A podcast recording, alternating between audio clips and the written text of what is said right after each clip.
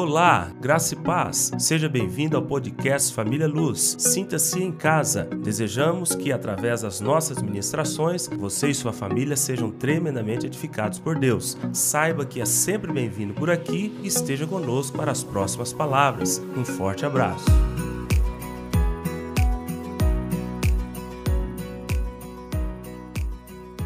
Evangelho de Mateus, capítulo 5. O texto que nós temos usado das bem-aventuranças. Iremos ler do versículo 1 ao versículo de número 4. Vendo Jesus as multidões, subiu ao monte, e como se. Irmão, deixa eu arrumar esse negócio aqui. E já viu que quando você fala assim, como se assentasse, você pensa que Jesus agachou? Já, passou isso nessa cabeça? Todo mundo pensa em como se assentasse? Por que não fala assentar? Essa tradução não é boa. Jesus assentou. Tá ok? Jesus chegou lá em cima e sentou. Sentou num barranco, sentou em alguma coisa. Porque toda vez que a gente lê como se assentasse, fica parecendo isso, né? Isso aqui é como se eu tivesse sentado. Jesus não pregou uma hora, duas horas desse jeito, não, tem certeza. E aí eu fui no original. No original não está como se assentasse. Lá está escrito, assentado Jesus, assentou Jesus. Então essa tradução não ficou muito legal por conta disso. Então, mas é, é a que nós usamos. Então vou colocar aqui como, de, como está no original, tá ok? Vendo Jesus a multidões, subiu ao monte, se assentou e se aproximou os seus discípulos e ele passou a ensiná-los dizendo: Bem-aventurados os humildes de espírito, porque deles é o reino dos céus. Bem-aventurados os que choram, porque serão consolados. Nós vamos dar uma rápida revisão ao primeiro tema que nós falamos que foi exatamente os uh, humildes de espírito, porque deles é o reino dos céus, e depois entraremos no bem-aventurados que choram, porque serão consolados. Preste atenção no que eu vou dizer. Vou dar uma nova introdução aqui. Nós, o homem, ele não foi projetado para ser somente terreno. O homem foi projetado por Deus para ser o céu conquistando a terra. Isso aqui é básico em toda visão de crente. O homem foi criado para colonizar a terra. O que, que é colonizar a terra? Nós fomos colônia de Portugal. Sabe essa palavra que eu estou falando aqui para vocês? Não é a nossa língua mater. A nossa língua mãe a nossa língua mater é tupi-guarani. Alguém aqui fala tupi-guarani? Você nem sabia que a nossa língua, talvez muitos não sabem que a língua mãe do brasileiro é o tupi-guarani. Mas nós fomos colonizados por Portugal. Portugal veio e implantou a língua, então já tirou a língua tupi-guarani e colocou o português implantou a bandeira, a monarquia, porque nós já fomos monarquia. Hoje nós temos o sistema presidencialista, mas nós já tivemos imperadores, monarcas, reis.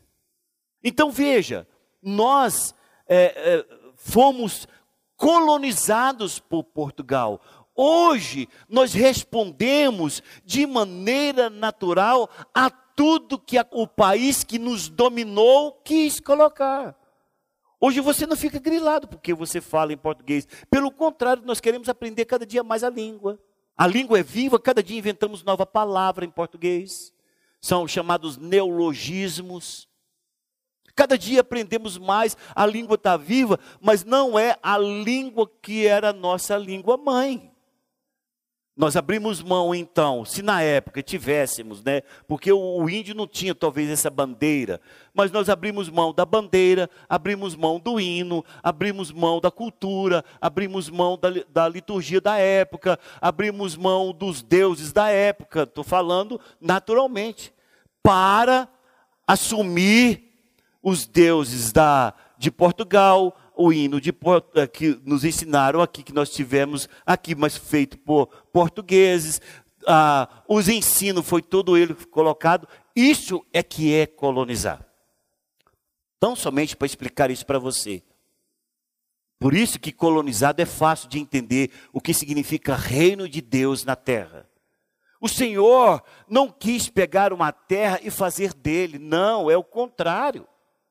O Senhor queria colonizar essa terra, estabelecer a vontade do céu na terra.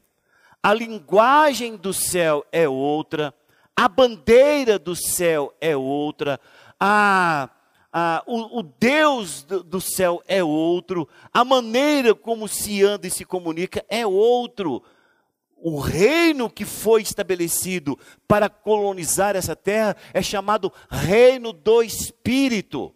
Por isso nós somos seres espirituais. Então Deus quis colonizar essa terra, entendeu? Formou-se uma embaixada, porque aqui vamos trocar Jardim do Éden por uma embaixada. Pastor, por que, que Deus colocou uma embaixada do céu na terra? Porque existiam inimigos espirituais. Hoje as pessoas falam desses inimigos como se eles não existissem. Eles estavam na terra. E esses inimigos espirituais eram tão visíveis e tão, tão manifestantes como nós estamos vendo uns aos outros aqui. Então Deus estabelece uma colônia na terra, e desta colônia na terra, ele cria um ser que espontaneamente que ele desejaria que o adorasse. E esse ser, Samuel, que ele põe na terra, ele diz: Eu quero que seja segundo a minha imagem e a minha semelhança. Por isso que quando ele forma aquela massa bem feita pelas mãos dele, a vida daquela massa, ele não pegou dessa terra, do elemento dessa terra, ele pegou do elemento do céu. Por isso que ele sopra nas narinas dessa massa informe, e ele então passa a ser alma vivente. Então preste bem atenção: o que, que saiu de Deus? Espírito é por onde o homem se comunica com Deus. Um ser espiritual se comunica com Deus, com o espírito. Mas aonde esse homem está? Na terra. Ele precisava então de ter um elo de ligação entre o que é espírito e o que é terreno. Vem a alma. E esse ser que agora cria, ele precisa de ter contato com aquilo que é tátil, porque Deus é espírito, Deus não é tátil, não é pegado, não é pesado. Então ele precisa de ter um corpo. Então esse homem passa a ser uma alma vivente, mas a comunicação, a bandeira, a fala, os costumes, a, a, a visão, tudo aquilo que está sendo agora ensinado por este homem é na linguagem do céu. Qual o objetivo, pastor, disso? De que essa terra fosse toda ela tomada pelo céu. Por isso, no primeiro momento em que os discípulos, os apóstolos dizem, nos ensine a orar, ele fala, eu vou ensinar vocês aquilo que é mais básico para aquilo que eu criei na terra. Chame o reino dos céus para a terra, porque é para isso que vocês existem. Venha o teu reino, Senhor. Seja feita a tua vontade nessa terra, como a tua vontade é feita no céu. O que o Senhor está dizendo é: vocês estão continuando o projeto inicial de colonizar essa terra, trazendo sobre essa terra a vida do Espírito para a terra. Quando você vai lá no livro de Gálatas, você vê uma coisa tremenda. Paulo tem uma revelação tremenda. Ele diz: gente, vou falar para vocês o que está acontecendo. Vocês receberam a alma numa, numa soma do espírito com o corpo. E sabe o que está acontecendo com essa alma? Ela ama tanto esse reino que ela milita contra o espírito.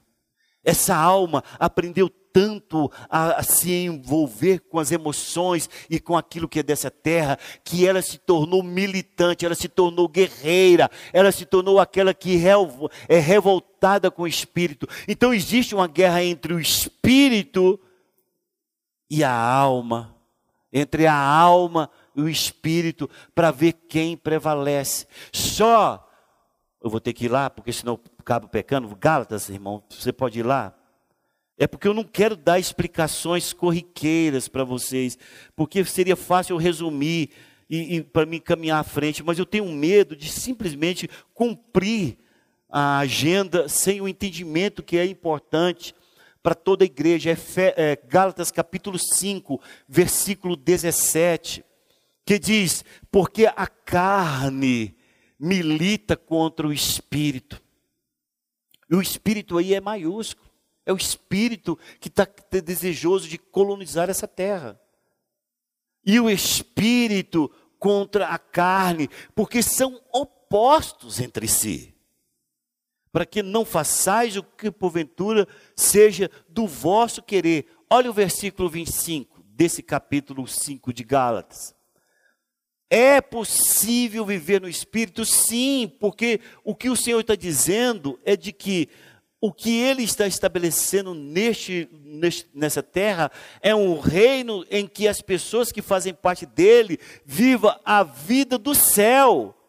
Por isso que é possível viver em espírito, viver no espírito, em espírito. Por isso que ele disse: se vivemos no espírito, é maiúsculo na Yara. Se vivemos no espírito, diz, andemos também no espírito. Então, Maria José, preste atenção. O Senhor estabelece nessa terra, porque vem um estudo ainda muito mais anterior a esse, e, e, no qual eu acredito, de que na revolta com o céu, o diabo foi lançado à terra. Poderia ter sido lançado na lua, poderia ter sido lançado em Marte, mas foi lançado na terra. E a palavra diz que entre o versículo 1 e o versículo 2, quando diz criou Deus os céus e a terra, e depois a terra se tornou sem forma e vazia, foi onde o diabo caiu na terra e desconfigurou essa terra e se tornou informe e vazia. Quando você vê a partir do versículo 2, o Senhor não vem criando terra, ele vem reorganizando a terra. E nessa reorganização da terra, depois de ter reorganizado tudo, ele fala: Esse agora aqui para minha conta, eu digo assim, caprichosamente, Deus pega do pó da terra, da onde esse diabo caiu, e faz um ser que seja maior do que ele, do pó da terra, onde ele caiu. Deus faz um ser maior do que ele, porque esse ser que Deus faz é a imagem e semelhança de Deus, coisa que a vida coisa que a existência inteira de Satanás ele quis ser, porque a queda de Satanás à terra foi por conta dele querer ser igual a Deus. Mas ele não foi, Samuel, criado igual a Deus. Nós fomos criados igual a Deus. O único ser na existência desse mundo, não quero falar de outras existências, mas é o único ser na existência desse mundo que gera um ser inteligente dentro dele. Falava isso para minha filha. Você não está gerando um burro, você não está gerando um jumento, você está gerando um ser que daqui um dia conversa, se comunica. O único ser na terra que gera outro ser inteligente é o homem. O único ser na terra que cria alguém que amanhã pode receber o espírito.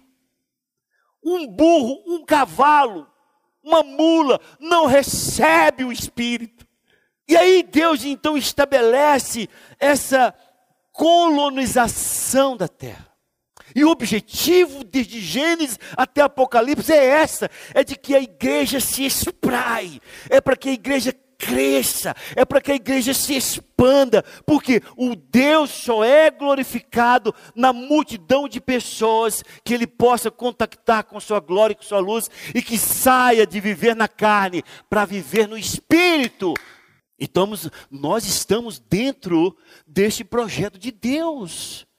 Estamos dentro desse projeto de Deus. O problema é que os cristãos esqueceram da sua real missão, de que tem que ser uma continuidade do projeto de Deus, de estabelecer o reino de Deus na terra. Tudo isso só para falar uma coisa importante para vocês. Por que, que você encontra pessoas não cristãs que talvez já tenham até posição, tenham dinheiro e estão tristes, deprimidas, muitas se matando. É porque o ser humano, ele foi criado para se relacionar com Deus. E quando este ser humano, enganado pelas multidões de vozes deste mundo, se perde do caminho de Deus, ele tem uma insatisfação que este mundo não pode suprir.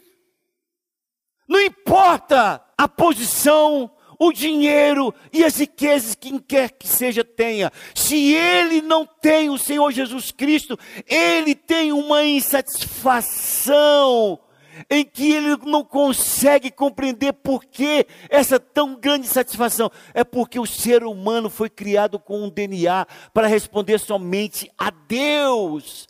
Há uma latência. É como se tivesse um plug que não foi plugado. E quando ele é plugado por Deus, ele descobre: meu Deus, por que eu passei tanto tempo longe do Senhor? E quando você não é plugado, você encontra quantidades imensas de pessoas. Maria José mexe com muitos políticos, né? Muitas pessoas, ela sabe do que eu estou falando, tantos políticos, que você viu que o cara é vazio, a, a pessoa está tá desesperada, é poder, poder, poder, pensando que aquilo possa preencher e não preenche. Outra coisa que você vai observar na vida de um homem e de uma mulher que não tiveram a oportunidade que nós tivemos é um sentimento muito forte de separação. Ele tem uma carência de pertencimento. Oh, presta atenção nisso aqui o homem, ou a mulher, ou o jovem, ou desde a mais tenridade, ele começa a ter um sentimento de isolamento que ele não sabe o que é. É aquelas pessoas que às vezes diz sem saber o que diz, mas ele está falando a pura verdade. Gente, eu estou com saudade de quem nunca vi. Tem pessoas que conseguem perceber isso com tanta clareza que ele diz: Meu Deus, o que, que é isso? O que, que falta? E ele consegue perceber nos seus sentimentos ele não consegue discernir, mas ele consegue perceber de que existe algo que separa ele de Deus, e ele percebe claramente que o pecado está separando ele de alguma coisa. Ele, muitas pessoas falam, olha, eu me vejo sujo. Você pega um policial militar, às vezes que matou três, quatro ou dez bandidos, ele diz, eu, sou, eu estou sujo. Você pega uma pessoa que mexe com, com, com as maracutaias lá da, de, de, de, pessoas que são corrompidas e corrompidas, ele diz: Cara, eu chego em casa, parece que eu estou sujo. Eu, eu tomo banho várias vezes, mas parece que eu estou sujo. Sabe por quê? Porque ele consegue perceber, mas não discernir, que o pecado é uma barreira que separa ele de Deus. E você encontra essas pessoas, às vezes tão exacerbadas, dentro desse sentimento de não pertencimento, de não, de não ligação, de não conseguir discernir por que um vazio tão grande, você encontra eles sem paz. Porque a paz só tem, a verdadeira paz, só tem aquele que encontra com aquele que tem a paz. Por isso que ele diz: Deixo-vos a paz, a minha paz vos dou, não vou lá dou como dá o mundo. Você fala, pastor, por que, que o Senhor Jesus fala isso? Porque essa terra, sobre o domínio de Satanás, ele tenta imitar tudo aquilo que o Senhor, por essência, distribui àqueles que são seus filhos. Rubens, o teu filho não precisa forçar para se parecer contigo. Todo mundo vai olhar para ele e vai dizer: é filho de Rubens. Um, a gente briga, né? Cara e focinho. Não é assim que a gente fala? A mesma coisa é quem nasce em Deus. Você não tem que esforçar para ter o privilégio de receber da essência de Deus, porque você tem isso por direito de nascimento em Deus.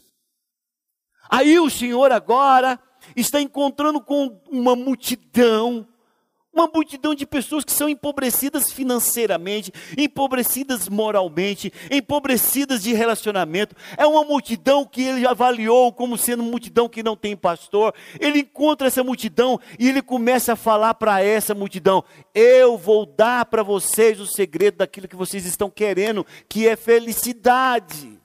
E eu, ao dizer tudo isso, o Senhor Jesus vai mostrar que o diabo tenta imitar a felicidade, ele tenta imitar o consolo, ele tenta imitar a paz, ele tenta imitar a alegria, ele tenta fazer de tudo conforme as coisas desse mundo. Mas o que o Senhor está oferecendo àqueles que são verdadeiros cidadãos do céu, com o objetivo de colonizar essa terra, com o objetivo de continuar o projeto de expansão do reino de Deus, ele está dizendo: para vocês é direito de nascimento. Por isso você pega esse capítulo de, de Mateus e você vê que é verdadeiro é um verdadeiro paradoxo. É uma palavra que confronta a outra. Porque na realidade, o que o Senhor está mostrando é a felicidade que vocês querem. Aí vem um conceito humano é a felicidade que tem que ser proporcionada por essa estratégia do reino, que é completamente antagônica a essa terra. Então ele está falando: olha, a primeira coisa importante para tudo que eu vou relatar para vocês, multidão, que querem a felicidade, e para vocês, discípulos, que já têm um certo nível de conhecimento, é o que eu vou dizer a partir de agora a respeito das bem-aventuranças. E a primeira coisa que ele fala é sobre a questão do nascimento. Você para você ter o que ele tem para oferecer nas bem-aventuranças, ou seja, na alegria dada pelo céu, ou na felicidade que ele tem proporcionada para os seus filhos, a primeira coisa que acontece é o fato de você ter um lugar para onde você ir ou condições para nascer ali. Então, lendo esse texto aqui, quando Jesus abriu a sua boca, a primeira palavra que dela saiu foi esta: feliz. Isso quer dizer bem-aventurado, contente ou altamente favorecido. Feliz. A espécie de felicidade, que espécie de felicidade o Senhor está falando? E falávamos então no domingo passado que a primeira condição que é para você encontrar essa felicidade é pertencer ao reino dos céus. Porque é uma frase interessante. Bem-aventurados, mais que felizes, são os pobres de espírito, porque deles é o reino dos céus. Vamos pegar então o contrário. O reino dos céus é formado pelos pobres de espírito e por isso eles são felizes. Podemos fazer assim? Concorda comigo? Vamos pegar então. Bem-aventurados, ou seja, mais que felizes, ou a felicidade está com quem é pobre do espírito, porque deles é o reino dos céus. Então, o reino dos céus é dos pobres de espírito, por isso eles são felizes. Agora, o reino dos céus, Darielle, que é importante aqui para nós. Porque você só entra no reino dos céus se você olhar para você e descobrir que você é uma pessoa empobrecida espiritualmente. E expliquei isso no domingo passado. O que significa ser empobrecido espiritualmente? É você olhar para o Senhor Jesus, é você ter o um encontro com a luz e verificar em que trevas você se encontra. É aquela passagem, vamos citar ela novamente aqui no seguinte, mas quando Isaías olha o alto e sublime trono de Deus, e ele olha para si e diz: Meu Deus, eu vou morrer, porque eu sou um homem de puros lábios. Habito num povo de impuros lábios. E eu vi Deus. Quando você tem o um encontro com a luz, você descobre em que trevas você está. Quando você tem o um encontro com o Rei do Espírito, você descobre quão pobre espiritualmente você é. A Bíblia conota, declara, afirma exatamente isso que as pessoas que estão carentes da glória de Deus, eles estão mortos. Porque, por isso que a palavra diz: mortos nos nossos delitos e pecados.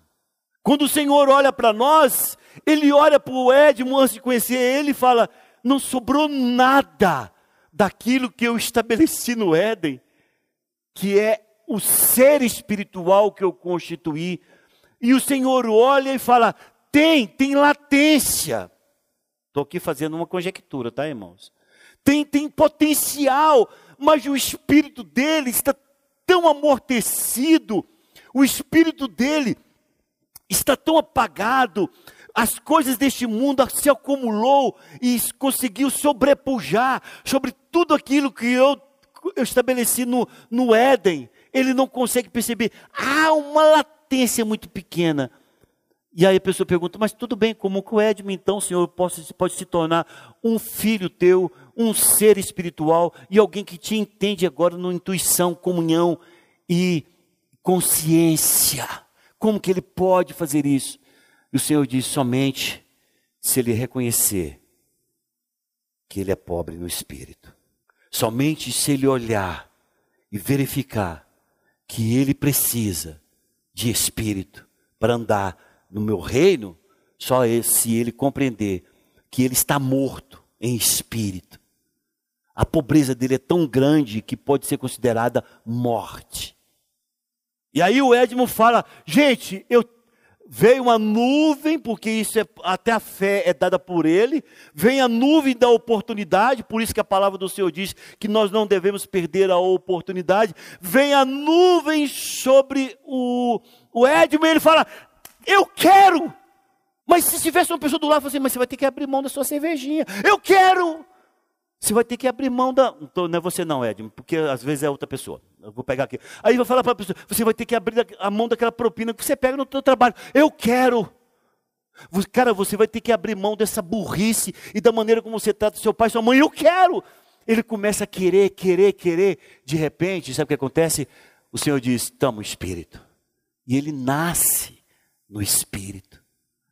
Você fala, pastor, mas qual espírito? Não é que ele não tinha espírito, ele estava amortecido. E Deus vem, sopra novamente, tira a poeira, e o espírito do Edmo revive. E ele sai daqui falando: Cara, alguma coisa aconteceu comigo. Foi assim comigo, irmãos. Tudo que eu falo aqui é de uma experiência própria. Cara, alguma coisa aconteceu comigo. Cara, eu estou diferente. Cara do céu, estou querendo explodir. Cara, tem alguma coisa tremenda acontecendo no meu interior. Foi assim comigo, minha experiência. Cara do céu, parece que eu estou querendo até voar. Eu fui para minha casa assim, entendeu? Eu fui para minha casa, eu lembro atravessando a Praça do Pio 10, indo para minha casa. E eu falando, gente, o que, que aconteceu comigo? Eu vi que algo poderoso, tremendo, sobrenatural aconteceu no meu interior que eu não conseguia ter entendimento. Isso significa que meu espírito ressuscitou. Então, quando o Senhor está falando, pobre de espírito, primeira coisa importante, reconheça que você é pobre no espírito, porque do contrário, você não vai receber a riqueza no espírito. Na economia de Deus é esta: eu tenho que saber que eu sou pobre para que eu seja enriquecido. Eu tenho que saber que eu sou sem poder nenhum, um débil para que eu receba o poder. Eu tenho que mostrar que eu sou fraco para que eu seja forte. Eu tenho que mostrar que eu seja pequeno para que ele me engrandeça, porque tudo vai depender da maneira como eu me esvazio e do que eu me encho. Pastor, por que, que a regra do reino tem que ser tudo desvaziar de mim? Não é não, Cleide? Poderíamos perguntar. Poxa, mas não é complicado para o senhor, não? né? Alguém pode perguntar. Tudo que o senhor fala, eu tenho que me esvaziar de mim, porque tudo de que você foi cheio, foi cheio das coisas deste mundo. Não estamos implantando este mundo. Nós estamos implantando o reino dos céus. E para você ter o reino dos céus, você tem que ser uma colonizada. Você tem que ser aquela que abre mão. Por isso que o Senhor diz para você, Glenn, quer vir após mim? Você quer vir? Aí a Glenn fala, quero. Certeza? Negue-se a si mesmo. Ela falou, pastor, vamos supor que estivesse lá com Jesus. Como é que é isso, Jesus? Tudo que você ganhou neste mundo, negue. Porque você só vai ter tudo do reino se encontrar. O reino encontrar esses lugares vazios. É a paz que você teve desse mundo? Renegue ela, eu te dou a minha paz. É a alegria que você deste, deste mundo? Não, a minha alegria é maior e melhor. Porque tudo que recebemos deste mundo foi para imitar as coisas do céu. O diabo, ele engodou a humanidade no decurso dos milênios para que a humanidade não sentisse falta. Foi aquilo que um rei fez. Quando na separação das tribos, vocês vão ver isso no Reino do Norte e do Sul, o povo, ele, com medo do povo descer para Jerusalém adorar e ficar lá, ele faz outros ídolos e diz: esses aqui são seus deuses a partir de hoje. Foi isso que o diabo fez. Então não tem jeito, Kleine, de você falar, eu vou levar pelo menos isso aqui deste mundo. Não tem jeito, no reino de Deus não cabe. O reino dos céus que o Senhor está falando para essa multidão e para os seus discípulos é esse. Não cabe. Ah, mas eu gosto tanto desse, desse meu sentimento. Ah, eu gosto tanto ah, desse vitimismo que eu carrego. Eu gosto tanto de lamber minhas feridas. Ah, esse, esse, lamber minhas feridas é meu hobby predileto, pastor. Não serve para o reino do Espírito. Você só vai entrar no reino dos céus que se pode observar que é a primeira palavra das bem-aventuranças, se você compreender que você é pobre de espírito, não somente no reconhecimento, como também abrir mão. Por isso que o Senhor está falando, o texto é muito rico nisso, né? Que adquiriu por sua morte e ressurreição. E hoje, meu tempo já foi, vocês já viram que cada vez que eu falo nisso aqui é uma nova mensagem? Gente, esse texto é rico demais, meu Deus do céu. Cada vez que eu falo nele, eu não consigo chegar aonde eu quero, porque é muita coisa, é muito alimento, é muito alimento, às vezes, em dois versículos da palavra de Deus, porque um versículo da palavra de Deus remonta à criação. E aí, o terceiro aspecto importante, então, de ser pobre no espírito é: para ser pobre de espírito, espírito você precisa ter plena consciência de que em tudo depende de Deus. Isso é que é ser pobre de espírito, Werner. É de você falar, Senhor, amanhã eu vou na Polícia Federal, mas se o Senhor quiser. Se Deus quiser, se Deus me permitir, como diz lá no livro, na carta que Tiago escreve. É uma dependência que você fala, gente, não vou ficar perguntando que tipo de sabonete que Deus quer que eu use, porque até pela própria vivência eu sei o que Ele quer que eu tenha. Não é que você não precisar, não poderia perguntar que tipo de sabonete ou tipo de sabão que eu vou usar, não, mas pela própria essência, oh, Maria José, as suas filhas, pela convivência contigo na tua casa, elas não precisam ficar perguntando qual o tipo de sabão que ela compra lá no atacadão para lavar suas vasilhas.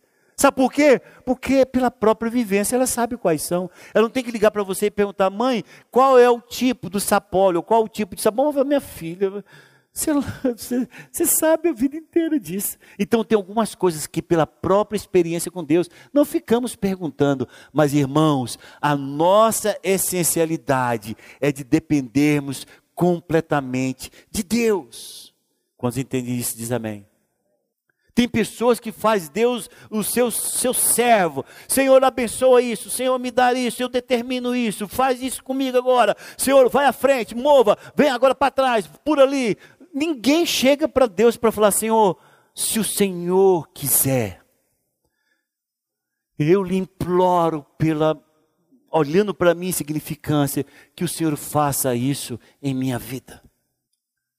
E o que é importante você compreender que o reino dos céus é composto de pessoas felizes, mas que entende que as suas atitudes, o seu comportamento, as suas escolhas passa por um crivo ou por uma escala de valores onde Deus é o maior do, da sua vida.